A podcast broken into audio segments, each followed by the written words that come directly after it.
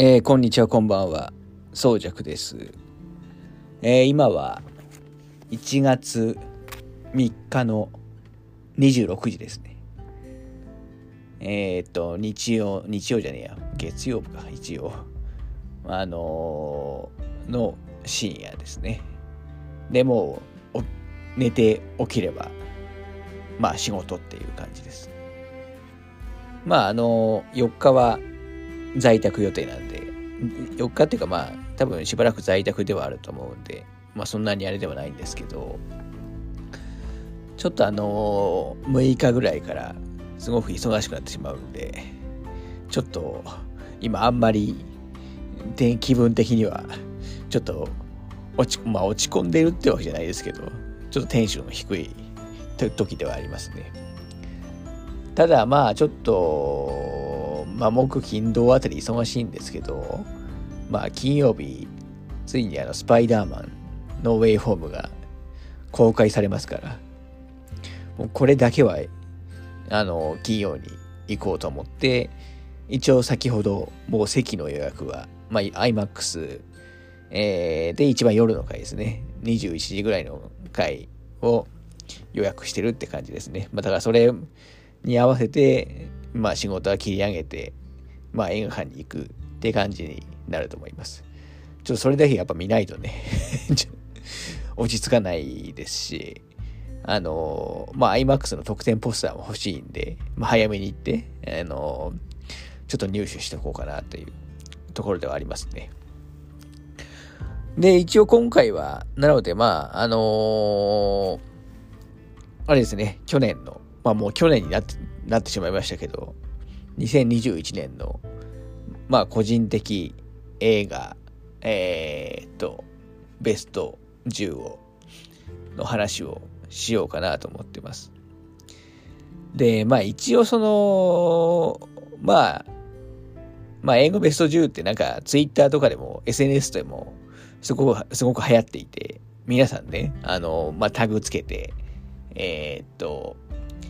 なんだっけな、2021年映画ベスト10っていうタグつけてあげてる方が、まあ、かなりの数いらっしゃると、えー、思っていて、まあ、これ、あの他の人の見るやつとか見るのもすごく面白いんで、えー、まあ、年末の、ちょっとなんか、一つ、まあ、楽しみでもあるって感じですね。私も一応2、3年ぐらい前か、3年ぐらい前から一応ツイートはしてますけど、はい。で、一応そこではもう書いたんですけど、まあちょっと、えっ、ー、と、もういつものペースだとだいぶ話が ゆっくりになってしまうんで、今日はもう結構シンプルにね、えー、っと、サクッと終わらせようと思ってます。で、とはいえ、一応その、えー、っと、前半後半に分けるつもりで。で、まあ今日は、えっ、と、まあ、10位から6位までの話をしようかなって感じですね。まあ一応その、順位っていう風につけてますけど、面白いから。はっきり言って別に、あの もうそこに来てるやつはもう全部基本的に好きなんで、あの、まあ一応形上つけてるっていう感じですね。ちなみにこれやっぱすごく難しいのが、あのー、まあこの辺の基準は人によって違うと思うんですけど、まあ私は、まあ良かったってことに加えて、えー、っと、今後も定期的に見返したいなっていうやつを、あの、上の方に持ってきてるつもりです。あのソフト買ってまた見たいっていうものほどちょっと上になってる感じですね。例えばそうですね、あの、この、あの、ポッドキャストでも序盤の方に、えお話しした空白ですとか、あと、まあ、これは話をしてないですけど、あの、リドリー・スコット監督の最後の決闘裁判。まあ、これ確かもうディズニープラスでなんか配信されてるみたいですけど、この辺の作品は、まあ、本当に素晴らしいと思うんですけど、まあ、正直だいぶ、あの、テーマ的にもね、あの、重たい作品だったりして、あの、まあ、何回も見たいっていう映画とはまたちょっと違うかなっていうのがあるんですね。要するに素晴らしい作品、えー、だし、まあもちろん好きではあるんですけど、あのー、ちょっとこの辺りの、えー、作品なんかは、あの今回入ってないのは、まあその辺りが理由だと思ってください。要するにソフト、あの、例えば毎年見たいとかそういう感じの映画ではないっていうところですかね。はい。結局、やっぱり、あのそうなってくると、やっぱり上の方に来るのって、まあ、エンタメ色の強いものに、まあ、なってしまうというのは実情ですかね。うん。まあ、でもそれはそれでいいのかなと思っていて、あの、感じですね。全部、それこそ、あの 見た映画全部ソフト買ってたらキリがないんで。まあ、あのちなみに今日あげるやつは、えー、今日あげるやつっていう、やつはっていうか、まあ、10位に入れてるやつはソフトも欲しいっていう感じのやつですね。出たやつはもう買ってるものが、えー、ちらほらありますね。で、一応ですね、前提の話としては、まあ、去年の新作映画、まあ、一応その配信オンリーのものととかもあるんですけど、えー、配信オンリーのものとかを合わせて、まあ、新作、まあ、2021年に日本で公開された新映画公開されたものと2021年あの配信、あの、日本で配信されたものの中から選んでるっていう感じですね。はい。えー、っと、で、まあ、大体私見たのが、対象となるっていう意味で見たのが、大体70作品ぐらいでした。あの、まあ、2021年の新作という意味では。まあ、去年映画、あの、一応僕リスト作ってるのまあ、大体見たのが去年210ぐらいなんですけど、まあ、そのうちだから3分の1ぐらいが、まあ、新作だったっていうところですかね。うん。まあ、あのー、映画めちゃくちゃ見てる人は、はっきり言って、あの、新作だけでも2、300見てると 思うんで、あのー、まあ、ちょっとそういう方と比べると、だいぶ、あのー、まあ、少ないとは思うんですけど、まあ、いわゆる一般のその、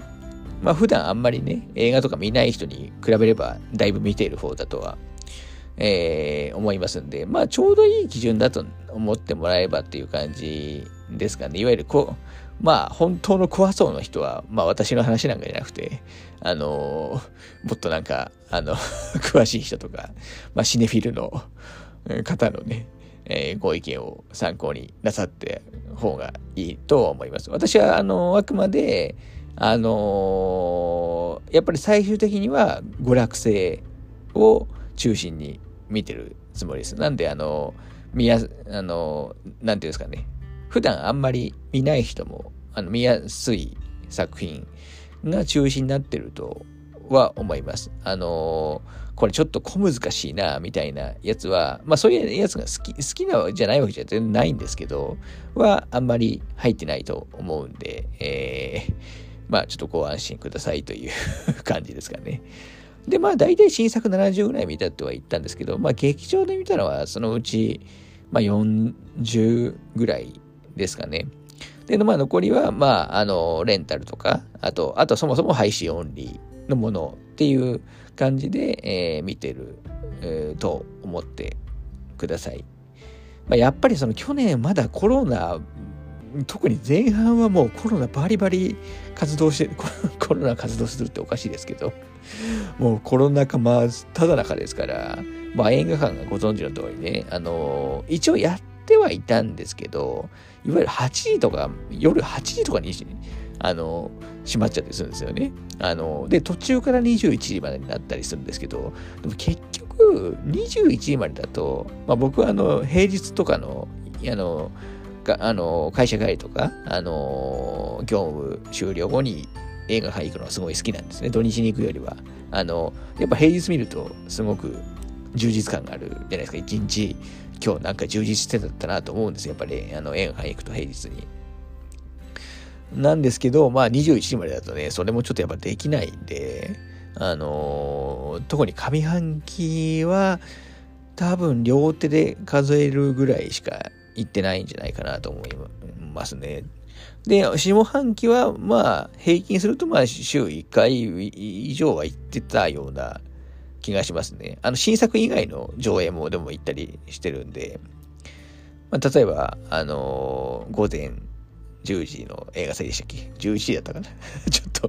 曖昧で申し訳ないですけど。とかね、あの、あと、最時々あの 4K 版の、あのー、上映とか、最近だとリマスターでされたりしてるんで、そういうのも言ってるんで、まあ、えっ、ー、と、下半期はまあ週1回以上は行ってたっていう、えー、ところですかね。はい。まあそんな感じだと思ってください。私のその映画の、えー、見てる、えー、かなんですかね、まあ、頻度というか、数というところでは。まあこれがないとやっぱり基準が、あのえっ、と、わからないと思いますんで、まあ、ちょっと前提としてお話ししたって感じですね。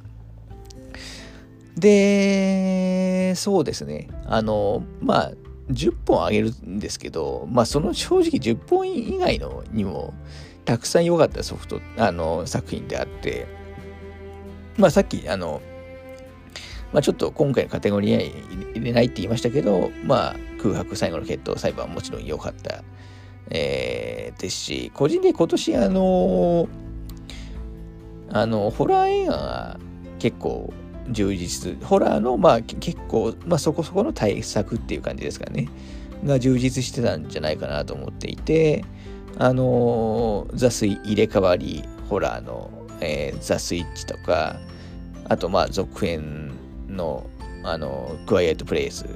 えー、2とか、ドント・ブリーズ2とか、まああとキャンディーマンも久しぶりに復活したりしましたし、えー、って感じですよね。なんか、あの当たりが多かったかなっていう、まあ、個人の感想ですけど、えー、思いますね。まあ、ちなみに、その、まあ、まさにトップ、ベスト全10の中にも、まあホ、ラーに分類していいってやつが多分3本も入ってるんで、今上げてない中でも。まあ、今年は良かったですね。あと、そうですね、あのアニメ作品とかで言うと、えー、っと、ガンダムの先行のハサウェイとか、やっぱりす多分これ皆さん満足度高いと思いますけど、まあ、あのガンダムって最近、あのいわゆる逆襲のシャア以降の、えー、例えばユニコーンとか、ナラティブとか、えー、っと、まあ、劇場兼配信みたいなので、あの上映してますけど、まあ、その流れで、やっぱ先行ハサウェイ、すごく、えー、っと、まあ、高品質な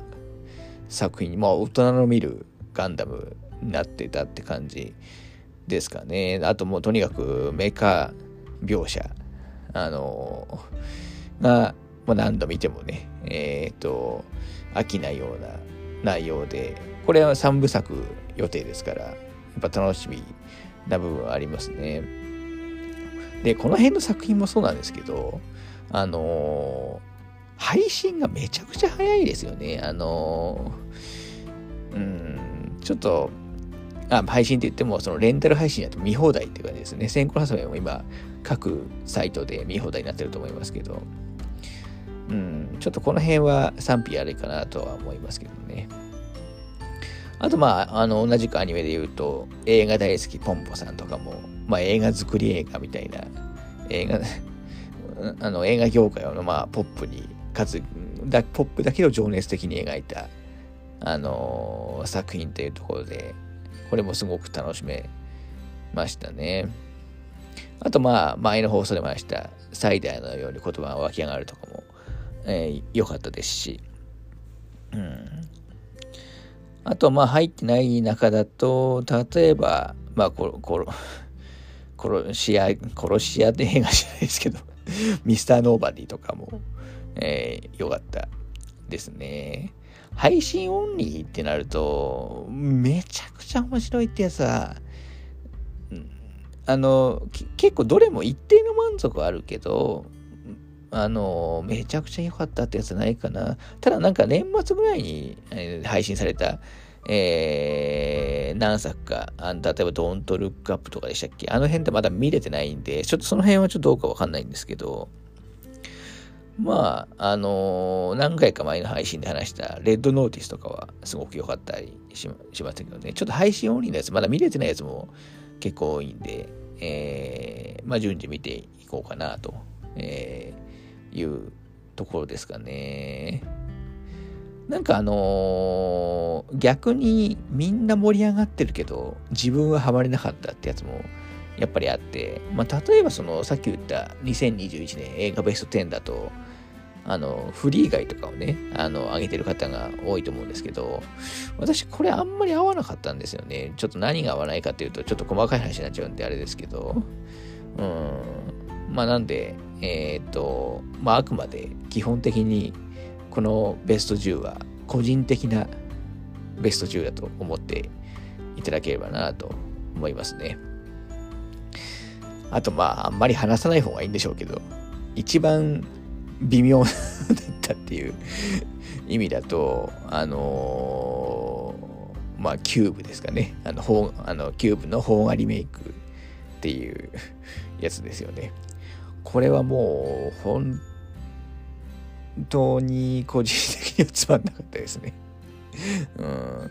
なんか本当にその邦画の悪い部分を結集してリメイクしたリメイクって、まあ、キューブってもともとえー、どこでしたっけ？キュちょっと国忘れちゃいましたキューバとかでしたっけ？なんかあの、まあ、インディー映画、えー、で、多分有名で、多分20年ぐらい前かな？あのー、多分見られた方がいる、もいると思うんですけど、まあ、あのリメイクで、思った以上に結構話自体は、えー、原作に忠実忠実なんです。まあ、忠実ってほど忠実じゃないかもしれない結構、えー、忠実なんですよね。うん、ただなんか悪い部分だけ、なな なんか、うん、ちょっと目立つような、えー、内容になってしまっていて、ちょっと残念でしたね。あとまあこれはその、えっ、と、作品の良し悪しではないんですけど、あの、マクロマクロスデルタの劇場版、絶対ライブっていうやつ、まあこれもちょっと見に行ったんですけど、えー、っと、これこの配信でも話したっけな？まあちょっと初代のファンとしては、ちょっとその、このタブーに踏み込むのはやめてくれよっていうのがあって、えー、っと、個人的にすごく嫌だったっていうのが、もともとあんまりマグロセット申し訳ないながらも好きじゃないんですけど、あのうん、ただ見に行ったんですよ、一応その。で、ちょっとね、あの、多分見られた方はわかると思いますけど、ちょっとあの、ファーストマクロス、まあ初代マクロス、お読みまあ愛覚えていますかの要素がね、えー、絡むんですけど、僕めちゃくちゃ好きなんで、愛を。ちょっとこれはやめてほしかったなっていうのがあったっていうのがありますかね。はい。まあそんな話をしてると、もう、もう18分経っちゃうんで、えー、っと、もう、まあ、ちょっと本筋の話をしたいなと思います。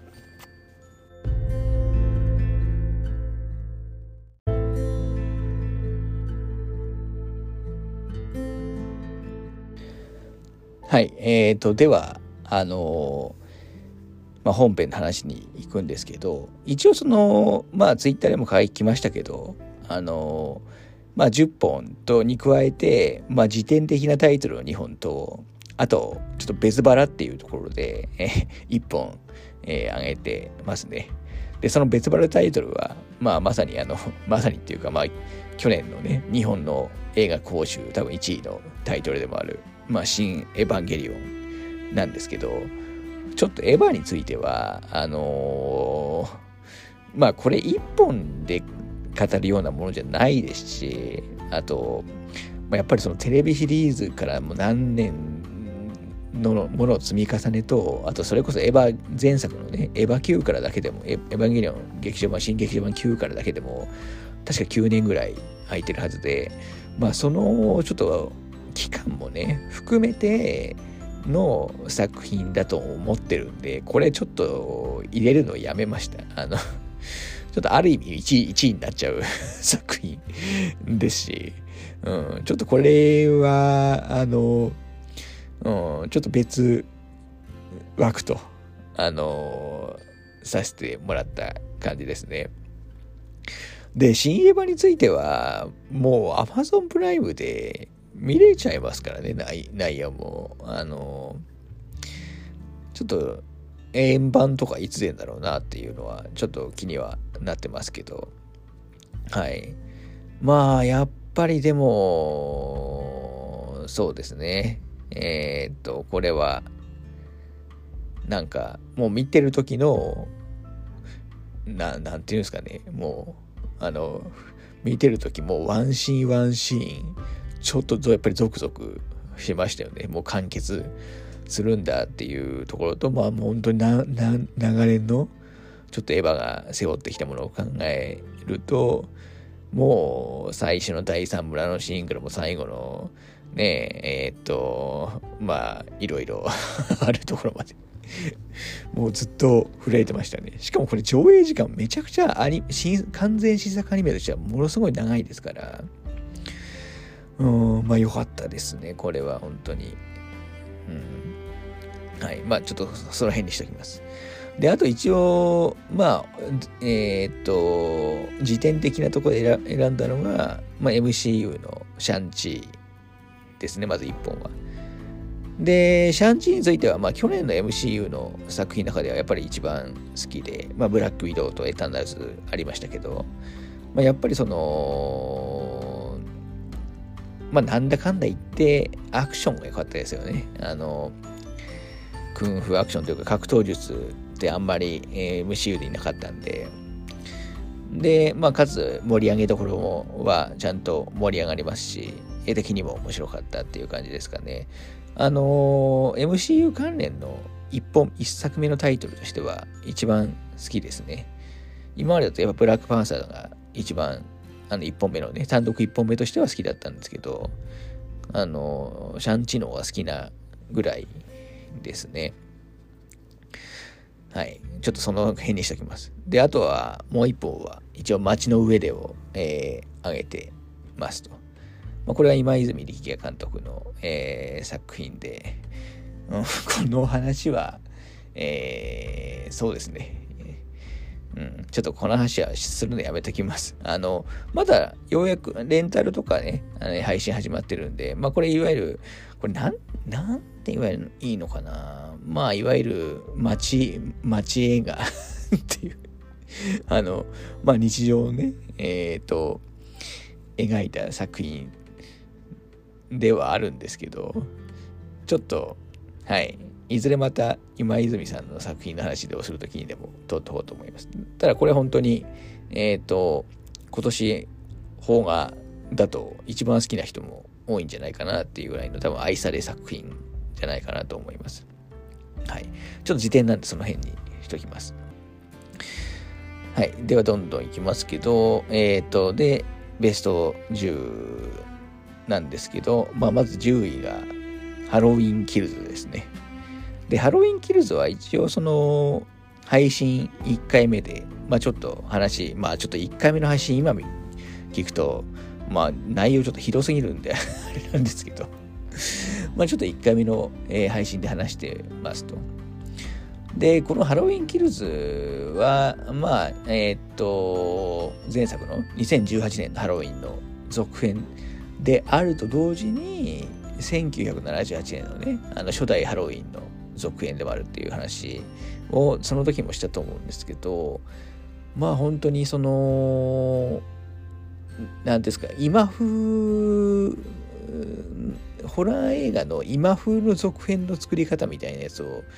すごい、えー、感じた作品ですね。ちょっと詳しくはまたその回を、えー、聞いてもらえばなと思いますと。ただ、はっきり言ってこれは好みで分かれると思います。あので、しかも完結してないんで、次回、次作の、えー、ハロウィンズで、えー、完結ですから、まあ、またそこでね、え、印象変わるかもしれないですけど、これ多分ベスト10に上げてる人相当少ないんじゃないかと思います。僕が好きなんで。確か前作のハロウィンも、僕その2018年のベストに入れるぐらいな感じでしたね。やっぱマイケル・マイヤーズが好きなのかなんかわかんないんですけど、はい。というところですね。まあ、ちょっとこれは短めにしておきます。で、第9位が、えー、シドニアの騎士、愛つむ星ですね。で、まあ、これもある意味ね、さっき言ってた、そのと、別腹枠の新エヴァと、まあ、ちょっと近くもあるんで、まあ、ちょっとこれを入れるのはどうなんだっていうとこもあるかもしれないんですけど、まあ、ちょっとこっちは、まあ、いいだろうということで、えー、っと、上げてる感じですね。で、これはあのー、まあ、シドニアの騎士って一応原作漫画があって、えー、っと、で、アニメが、え、っと、テレビアニメ2回、えー、やってるんですよね。確か2015年前後に2回やってると思うんで、えー、と実質だから6年ぶりぐらいにの続編なんですけど、まあ、ようやく、で、あの、その2015年前後にやってたテレビシリーズ、まあ、あの、2作品については、まあ、あのまあ、要するに完結しないんですね。で、ようやく、まあ、約6年越しに、あの、映画で、まあ、完結したっていう感じで、まあ、まあ、まず、まずそこだけでも結構胸熱というか、あの、ちゃんと最後までやってくれるっていうのが、ものすごくやっぱ大きいんで、しかもこれだけ間が空くと、あの、工業的にもね、やっぱりやりづらいと思うんですよ。で、実際私も正直、まあ、概要は覚えてましたけど、やっぱり細かいところ覚えてないですから、あの、実際その映画の前に見直したんですね。まあこれも配信、配信ですけど、1期2期。まあ、全24話で、まあ、時間にすると10時間ちょっとなんで、まあ、あの、全然見れる範囲だと思うんだけど、見直した上で、まあ、望んだっていう感じですね。で、これあの制作、えー、ポリゴンピクチャーズさんなんですけど、やっぱりそのポリゴンピクチャーズさんの、まあ、CG の、まあ、まあ、ある意味 CG アニメの、あのー、僕は、まあ、ある意味最、ななんて言いますかね、まあ、最大手じゃないですけど、だと思っていて、まあ、とにかく、あの、まずビジュアルのクオリティがすごく高いです。まあ、もともと高かったんですけど、そのテレビシリーズだけでも相当高いんですけど、まあ、劇場版ではもうそれがまあ、あのー、もう本当極まってるっていう、えー、ところですね。あのー、まあ、最近ちょっと、例えばネットフリックスとかで結構なんか CG アニメだいぶ増えてきてると思うんですよ。で、結構ネットフリックスとかでやってるオリジナルの CG アニメって、なんか似たような CG アニメが すごく多くて、えー、かつなんか、あの、いわゆる、このまさにポリゴンピクチャーズさんが、のやつ、作品の、まあ、言っちゃ悪いですけども、劣化版みたいなやつが、えー、多くて、ちょっと残念な内容のやつが量産されてるだと思うんですけど、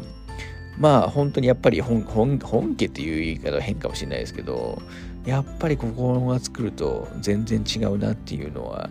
えー、ありましたね。ポリゴンピクチャーズさんは他では、あの、映画だとね、アニメのゴジラシリーズ、えー、3部作とかやってましたけど、まあちょっとあれはね、内容がいかんせん、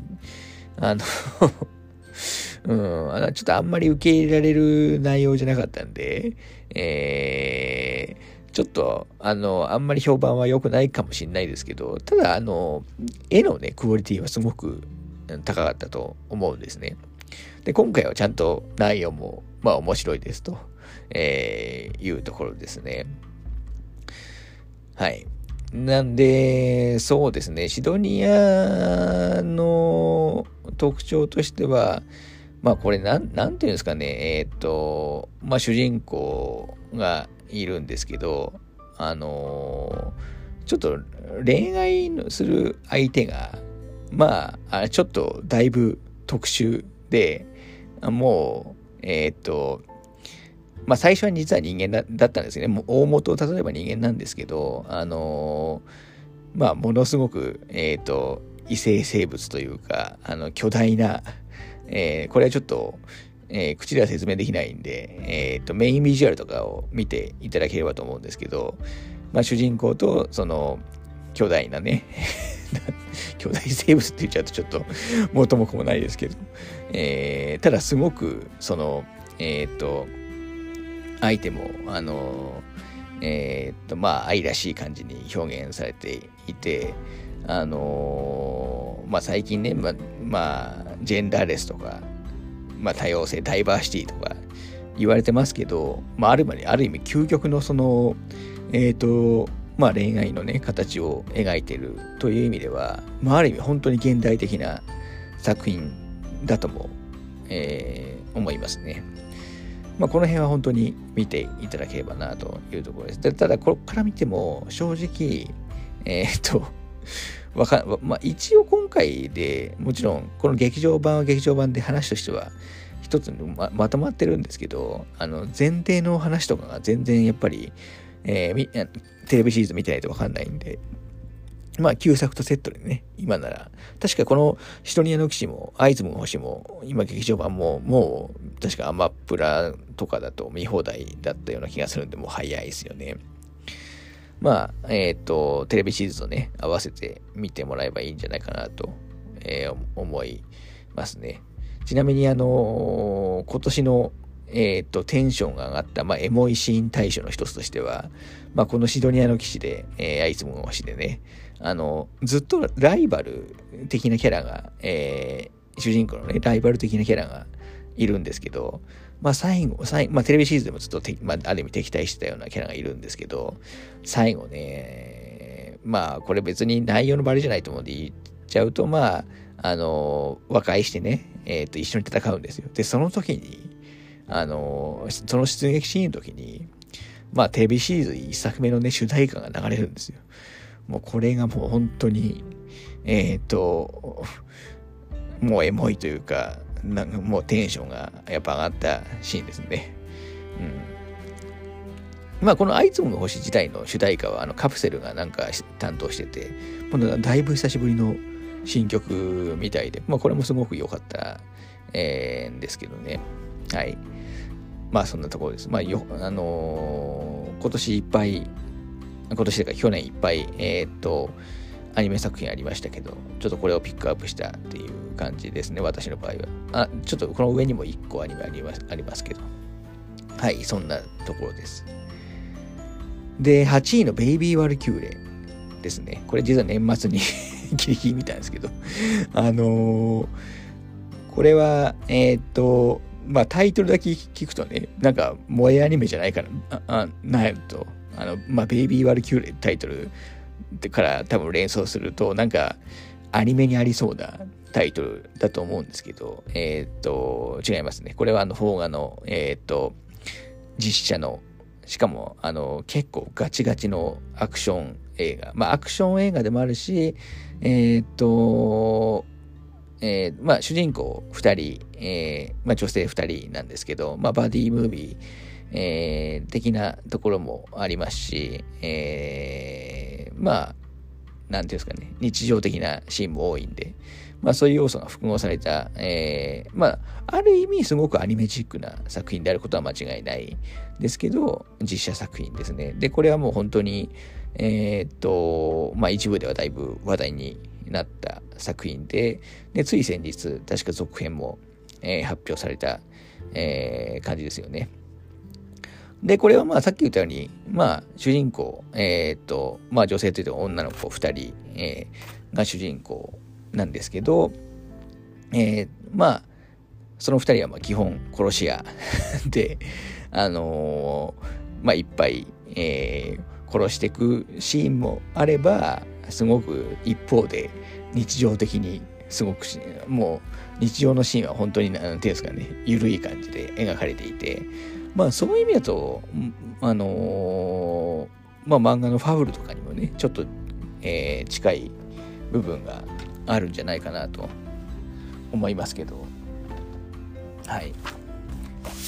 まあえっ、ー、とすごくまず話も面白いしあのやっぱり一番はまあやっぱアクションですね邦画でここまでのアクションシーンが描けるんだっていうのが、えー、この作品のやっぱ最個人的には最大の魅力っていう、えー、感じでしたね。なんかやっぱりその日本のスタントの方々のレベルってものすごく高いみたいで、ただその、やっぱりその、日本映画ってあんまりそのガチガチなアクションとかをまあ求められてないのもあるし、その、まあ、撮影するのがね、えー、場所とかもやっぱ難しかったりするんだと、まあ、それこそ CG とかだとね、あ,、まあ、あんまりお金もかけられないっていうのもあって、まあ、あんまりそのアクション映画って、えー、ないとは思うんですけど、ただ、スタントの方々の本当に、えー、っと、レベルってなんか日本すごい高いみたいなんで、まあそれがある意味、えはっきりと現れてる作品じゃないかなと思いますね。で、実際その、この二人のね、えー、っと、主人公のうち、一人の、えー、っと、方は、えっと、まあ、伊沢沙織さんっていう方なんですけど、この方は、あの、いわゆる現役のスタントマンの方なんですよね。スタン,、まあ、スタントウーマンって言った方がいいのかもしれないですけど。で、その方が実際に、まあ、あの、まあ、表に出る、えー、役者として演じてるで、まあ、そりゃクオリティ高くなるわけですよね。で、特にすごいのが、まあ、ラストバトルなんですけど、もうここの、えー、っと、戦いのシーンは、もう今まで見たことがないような、えー、感じの、まあ、アクションになってるんで、もうちょっとソフトを早く発売してほしい、えー、ところですね。何回も見たいと思うんで。で、ちなみにその最後のラストバトルでね、で、あの、戦うのは、まあ別にこれシナリオとかがね、あの、ネタバレとかないで別にあの言ってもいいとは思うんですけど、えー、っと、あれですよね、えー、三本さんですよね、三本、えー、正則さんっていう方が演じる、あの、まあ、渡部っていうキャラと戦うんですけど、まあ、三本さんっていうと、まあ、私みたいなゲーム好きには、えー、っと、多分ピンとくる方が、えー、多いと思うんですけど、まあ、竜が如くとかでね、あの、確か桐生ちゃんとかのモーションアクターを、えー、やってる方で、まあ、この方がいわゆるラスボス的な存在なんですよ。そりゃ強いに決まってますよね。なんで、で、実際モーションを、えー、担当されてる方なんで、まあ、やっぱりすごいんですよね、動きが。で、さっきの、えっ、と、まあ、もう一人の主人主人公サイドのね、まあ、伊沢さん、えー、との、まあ、戦いっていうところが、もう本当に、えっ、と、まあ、本画実写の限界を超えてるんで、まあ、ここだけでも僕はこの映画見てよかったなと、えー、思ってます。で、かつ続編もすごく楽しみですね。はい。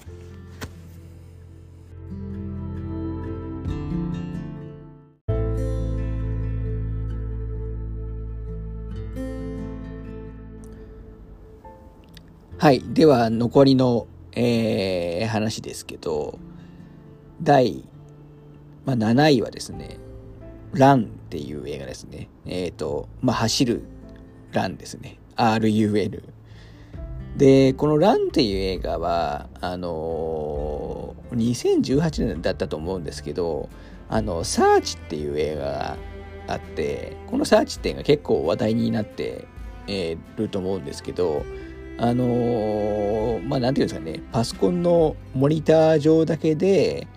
まあ、事件というか映画が進行するみたいな内容で、まあ、かつ面白い。まあ、一部ちょっとモニター界の画面もありあるんですけどね。あのー、要するに、まあ、もうシチュエーション限定した、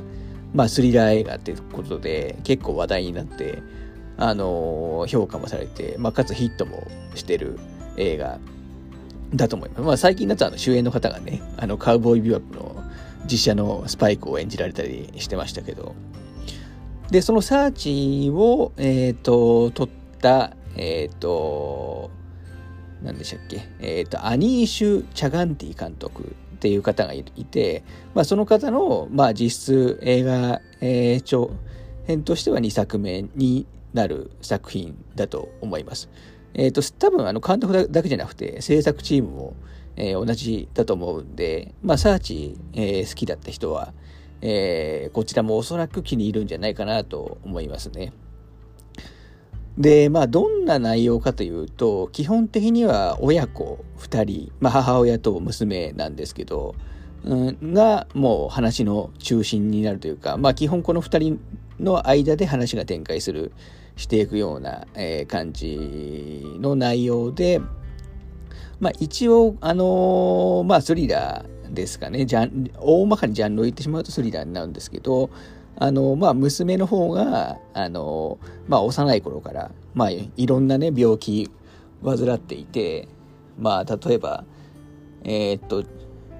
まあ今ちょっとパンフ見てますけど、なんか、まあ、不整脈だとか、えー、っと、喘息とか糖尿病とか、あの筋肉機能不全とか、まあ、もういろんな、あのえっ、と、病気というか、えー、を患っているっていう設定で、まあ、特に、あの下半身、えー、麻痺になっていて、まあ、車椅子での生活なんですね。で、まあ、それを、まあ、母親母親が、えっ、と、まあ、サポートして、えっ、と、まあ、仲良く暮らしているっていう、えー、ところから始まるんですけど、まあ、実は、あの そ、まあ、その、にはいろいろと秘密があって、まあ、これはまあ、もう前半から分かる話なんで、えー、っと、言ってしまいますけど、まあ、あのまあ、ちょっと母親がすごく、まあ、強力な、まあ、毒毒親というか、もう本当にやばいやつってことが、まあ、分かってくるんですね。で、まあ、その、えっ、と、親から、まあ、どうやって、まあ、脱出するか、まあ、いわゆる、まあ、映画タイトル、ランですね。えー、するかっていうのが、まあ、主な、えっ、と、大枠的にはそういう話になってます。で、やっぱり、まあ、要するにその、まあ、車椅子少女対毒親みたいな内容なんですけど、まあ、ただでさえちょっとかなりやばいやつなのに、まあ、こっちはというか、あの、まあ、主人公のクロエちゃんはね、あの、クロエさんは、あの、まあ、車椅子なんで、まあ、できることがやっぱり限られてるわけなんですね。で、まあ、そういった状況の中、まあ、しかもある意味監視されてる、えー、状況の中、まあ、どうやって、えっ、と、そこを脱出して、まあ、最後どうなってていくのかっていうのが、まあ、大きな、えー、見どころだと思います。まあ、サーチは、まあ、ある意味その、パソコンのブラウザ上っていう限定、まあ、シチュエーションを限定にした、えー、スリラーでしたけど、まあ、これもある意味、えー、車椅子っていうところでは、で、どうするかっていうところで、っていうシチュエーションっていうに限定されてるっていう意味では、まあちょっと共通するものもあるのかなと思いますね。で、まあ大体確か90分ぐらいの作品なんですけど、まあとにかく最初から最後まで緊張感がすごいです。えー、で、とにかく作りにあらが、あらとかがもう全くなくて、あのーまあ、もちろんお金がすごいかかってる映画とかではないんですけど、まあ、高品質な、えー、内容になってると思いますね。まあ、本当に、えっ、ー、と、悪い部分がない完璧な内容で、あとはもう本当好きか嫌いかっていうところだと思います。去年で言うと、私、あの、えっ、ー、と、まあ、ホラーの透明人間がすごく好きだったんですけど、今年このランが、まあ、似たようなポジションになってますね、自分の中では。まあこれ本当にあの何て言うんですかね見て絶対損はない内容だと思思いますんでしかもまああの何て言うんですかね。誰が見ても多分楽しい、まあ、楽しいっていうと 語弊がある内容なんですけど、まあちょっとラストのね、あの、どうするかとかについては、人によっては、あの、まあ、意見は分かれるかもしれないですけど、僕はそういうところも好きですし、えー、っと、この、えー、っと、まあ、主に実際、この主演の親子の2人の方は、僕は全然、えー、っと、今まで知らない方だったんですけど、ちょっと今後も、えー、見ていこうかなというところですかね。母親役は、えー、サラ・ポールソンが演じていて、まあ、この方は多分どちらかというと、えっ、と、テレビシリーズとかで有名な方で、まあ最近だと映画でだいぶ出てるっていう感じですね。で、娘役のキーラーレンさんは、まあ本当にこれが映画としてはデビューに近い、えー、感じなのかなと、えー、思っていて、ちょっとこれか、この後どうなるかっていう、ちょっと興味がありますね。で、まあかつこの監督の、えー、っと、作品、まあ、アニーシュ・チャガンティ監督の作品は、まあ、今後も、まあ、2作品良かったんで、今後もちょっと追っていこうかなという感じです。はい。で、7位はまあそんなところですね。で、ランについてはもう、あのー、確かソフトも出てますし、レンタルとかでも配信も、えー、あるはずなんで、これは今現在も見れる状態ですね。まずいわゆる見放題系のサブスクにはないとは思います。はい。で、まあ第6位ですかね。えー、で、007の最新作、No Time to Die ですね。で、このノータイムトゥーダイに関しては、まあもうほんとだいぶ延期、なんか2年近くコロナで延期してたような気がしますけど、あのー、1個前のスペクターがいつだったかな？えっ、ー、と、1個前のスペクターが2015年みたいですね。だからあの、実に6年ぶりの、あの、続編、もう本当にえ、中学高校卒業しちゃうぐらいのぐらい空いてしまった続編っていうところですね。でまあ私は 謝らないといけないっていうかあのといけない部分としては007に関してはあの全部見てないんですね。あの見てるのはいわゆるあの、まあ、最近あの主演をやられていたいわゆるダニエル・クレイグ版のボンドの作品しか見ておりません。つまり、えっ、ー、と、まあ、カジノロワイヤルから続く、えー、カジノロワイヤル、慰めの報酬、スカイフォール、スペクター、今回のノータイムトゥーダイの5作品しか見てないです。っていう前提で、えー、お願いします。で、この、えー、ノータイムトゥーダイに関して、あの、ダニエル・クレイグマンの特徴としては、あの、まあ、それ以前のダブル戦見てない自分が言うのもなんですけど、あの、基本それまでの007って基本完全に一本で一作品一作品完結しているはずなんですね。というはずなんですね。まあ聞いて はずなんですけど、このダニエル・クレイグ版のボンドについては、まあ、もちろん一作品一作品、あのクリアはもちろんちゃんとつくんですけど、あの、基本ストーリーが、ラインがですね、つながってるんですね。さっき言ったカジノロワイヤルから、えっ、ー、と、去年のノータイムトゥーダイまでの5作品については、えー、なのでそこが多分それまでの、えー、007との多分一番の違いなんじゃないかなと思います。で、結構、まあそういう意味で、ある意味だから、ノータイムトゥダイは連作、えー、ダニエル・クレイグ版ボンド5作品の連作の最後の作品になっていて、まあ最後っていうこともあって、結構、なんていうんですかね、ここまで007ってやっていいんだっていうところを、までやってる、ちょっと過去作 わかんないであれですけどうん、最後とかは、この次のシーズンどうするのかなってぐらいの結構あの大胆なことをやっている作品だと思います。で、実際このノータイムトゥーダイに関しては昔からの007好きな人にとってはまあ結構不評な、不評というか、あの、むしろワーストぐらいだよっていう人も、あの、ちらほら見かけるような気がしていて、えー、だいぶ、あのなんていうんですか、まあ、内容の賛否というよりは、もう存在としてのな、の、なんていうんですかね、これ、これありなのかみたいなところで、ちょっとだいぶあの、意見が、えー、分かれてる、えー、印象があります。でですね、えー、なんで、ただ私はさっき言ったように、この007については、ダニエル・クレイグマンしか見てないんですね。なので、もうこの5作品の指名としては、まあ本当に、えっ、ー、と、綺麗な畳み方をしたなという印象、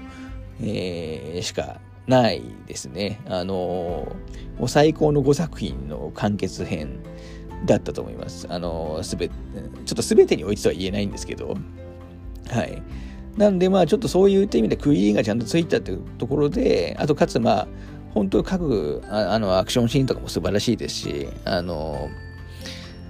まあ、あの、素晴らしかったんで、一応今回6位にした感じですね。まあ、あの、まあ、もちろん不満点みたいなやつもいっぱいあって、例えば今回だと、えっ、ー、と、敵役が、えっ、ー、と、ラミ・マレックさんですかね、ボヘミアン・ラブストリーとかに出た、えー、ラミ・マレックさんが、あの、一部敵役なんですけど、ちょっと あの、いまいち いまいちというかちょっとあんまり存在感なかったですし、あと僕の好きな、あのトップクラスに好きな女優さんで、あの、アナ・デ・アルマスさんっていう方がいるんですけど、あのまあ、最近だとナイブズ・アウトとか、あ、ナイブズアウトだと逆にダニエル・クレイグも共演してますよね。ナイブズアウトとか、まあ、ブレードランナー2049とかに出て出られた女優さんで、まあ、今回一応、ボンドガール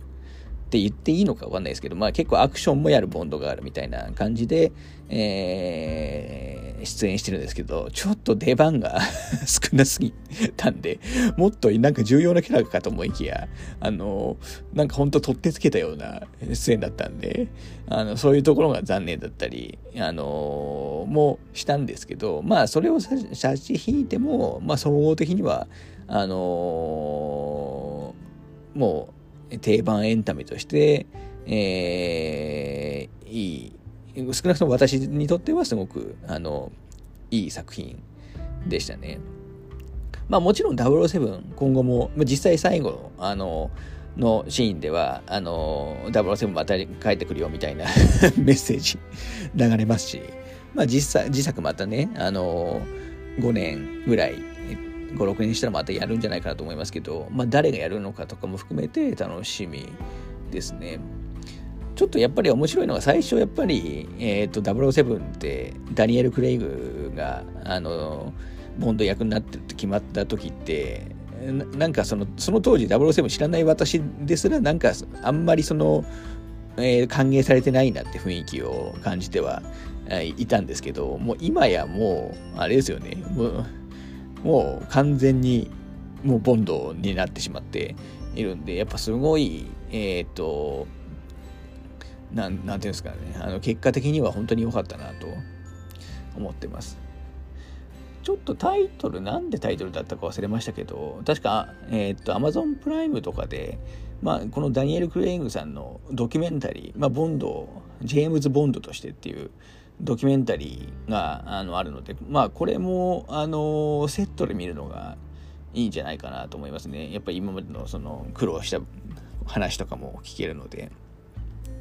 はい。まあこれも、あの、これはまだちょっと、これは多分まだ公開してるところ、これ結構もう経ちますけど、まあ人気作なんで、えー、っと、まだ多分公開してるところ、えー、あると思います。まあ良かったのは日本でもちゃんとこれヒットしたのがやっぱ良かったですね。やっぱりなんか日本はこういうブランドものが、洋画でもブランドものやっぱ強いですよね。はい。ちなみにダニエル・クレイグ版で一番好きなのは、あのー、え、っと、スカイフォールですね。サム・メンデス監督だったと思いますけど、はい。ちなみに、あの、去年私、えー、っと、去年のベスト映画は、1917命をかけた年齢ですね。同じサム・ベンデそのスカイフォールのサム・ベンデス監督のやつですね。っていうのはちょっと余談でしたけど。はい。まあ6位まではこんな感じです。ちょっと思ったより しちゃいましたけど。でちょっと次回はあの、また、えー、回を分けて、えー、5位より上の話をしたいなと思ってます。はい。ではまたよろしくお願いします。